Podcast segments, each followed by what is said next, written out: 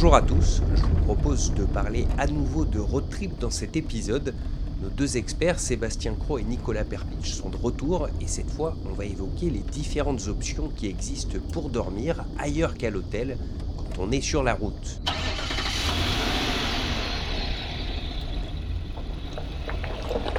Alors un voyage de ce genre, ça implique aussi de ramener beaucoup de choses. Il vaut mieux avoir un véhicule assez spacieux on peut aussi équiper son toit pour augmenter le stockage. C'est ce qu'a par exemple fait Nicolas sur son 4x4. D'abord, euh, j'ai un, roof rack, je ne sais pas très bien comment on dit ça en français. J'ai un roof rack dessus euh, où je peux mettre plein de choses. Et euh, attaché au roof rack, il y a comme une toile qui sort du côté, qui, donne de l'abri. Alors ça, c'est la base, bien sûr, il y a toujours ça.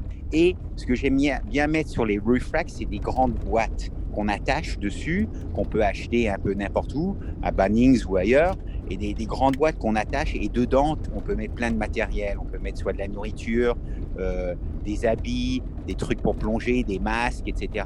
Maintenant qu'on a de la place pour tout emporter, quelles sont les options pour passer la nuit? Plus simple, c'est bien sûr la tente de camping. Nicolas conseille d'en choisir une assez facile à monter mais aussi d'emporter un bon matelas. Si on arrive quelque part tard le soir, on est fatigué, la nuit qui tombe, euh, c'est tellement stressant des fois euh, de devoir faire ça à la dernière minute. Donc une tente qui est facile à sortir et à mettre debout. Et euh, bon, un bon matelas, parce que quand on est en train de faire du camping, on veut être confortable quand même. Donc ça vaut, ça vaut la peine d'acheter, dépenser un peu d'argent. Il y a des très très bons matelas qu'on peut acheter maintenant, ils sont assez chers mais c'est incroyablement confortable. Et à la fin de la journée, quand on est crevé, euh, c'est vraiment la meilleure des choses. La tente, elle peut aussi être directement fixée sur le toit de la voiture. On appelle ça une roof tent. Et c'est Sébastien Cro qui nous en parle. Dirige depuis 20 ans l'agence de voyage Across Australia. Le, roof tent, c'est super. Alors là-dessus, c'est installé, il vaut mieux donc un toit assez, euh, assez conséquent pour pouvoir installer une, tente.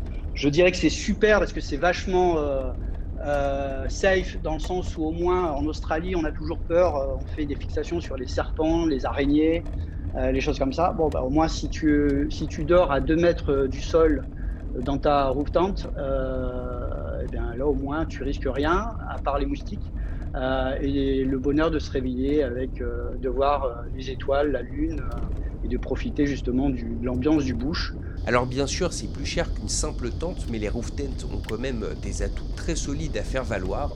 En revanche, pour Nicolas, elle présente un inconvénient assez sérieux. Le problème avec ça, c'est que ça laisse pas vraiment beaucoup de place ou pas du tout de place sur le toit pour mettre d'autres choses. Alors il suggère une alternative.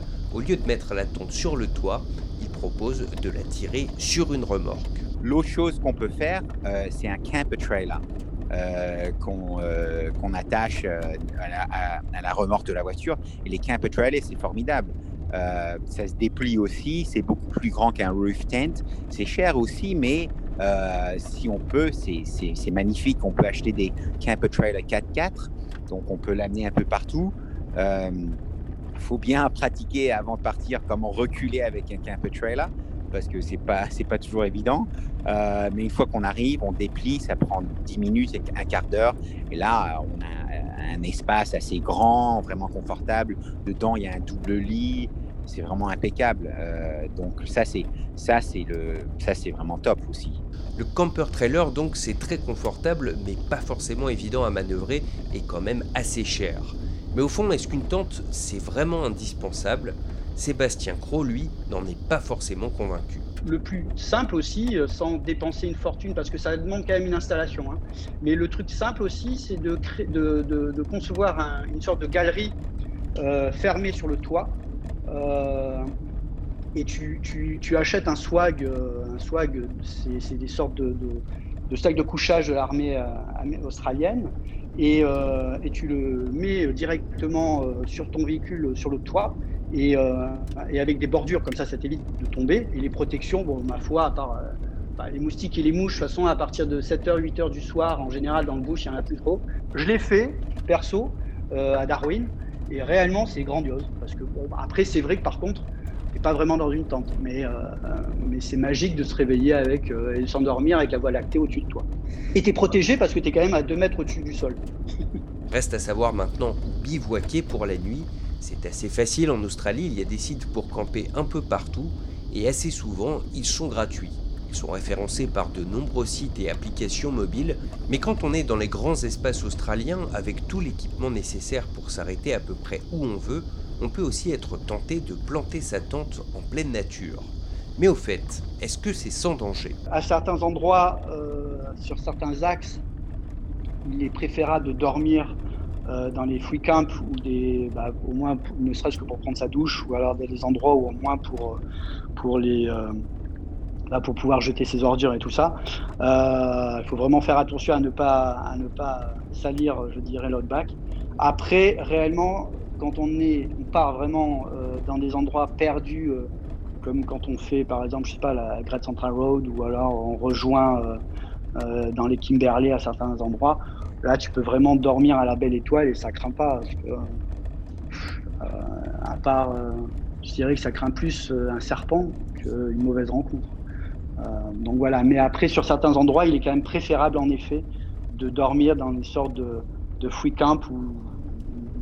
De toute façon, l'Australie est très très bien organisée euh, pour ça. Euh, vous avez des endroits pour dormir un peu partout même dans le bush. Voilà, alors bien sûr, le camping, ça reste moins confortable qu'un hôtel. Si vous avez besoin de faire un petit break, vous pouvez toujours passer une nuit ou deux dans une roadhouse avant de reprendre la route. Et puis si entre l'hôtel et la tente, vous n'arrivez pas à vous décider, il existe encore une autre possibilité, celle de louer ou d'acheter un camping-car ou un van aménagé. Voilà, c'est la fin de cet épisode. Bonne route et bon voyage